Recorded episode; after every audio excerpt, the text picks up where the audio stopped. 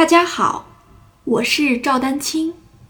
二零二二年二胡公益课已开启，获取公益课视频，请添加我的微信号 y i n y u e d a n q i n g，即音乐丹青的全拼小写字母。感谢大家支持。欢迎大家来听课啊！那今天呢，又到我了，我们周三晚上的公益课啊。今天呢，我们来讲的是关于二胡强弱变化的一个呃主题，而且我把这个主题呢分为上下两个部分啊。那么我们今天呢是来讲上半部分，因为呃，我觉得对于二胡的强弱变化呢，实际上有。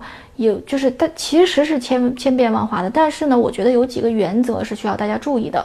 那么我们今天呢就来讲一个最主要的原则。那老同学可能已经差不多能猜出来我要讲什么啊。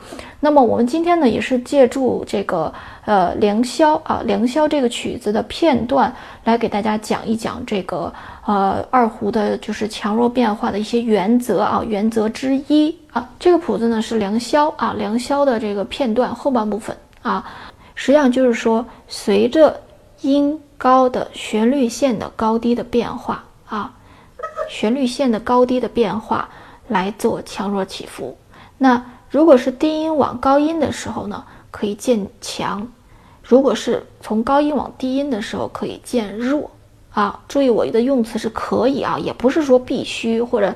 有一些其他的原则，这只是一个是我用词是可以渐强，可以渐弱。再有一个我说的是原则之一啊，是原则之一，大家不要教条啊。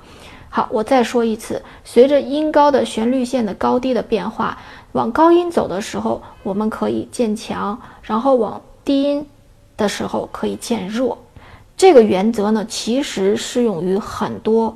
或者说绝大多数通常就是比较常见的曲目都可以啊，就是在你不知道怎么去处理强弱变化的时候，你只要能分清这个旋律线的高低，你去处理一下，那总总比你什么都不知道不会处理强吧，对吧？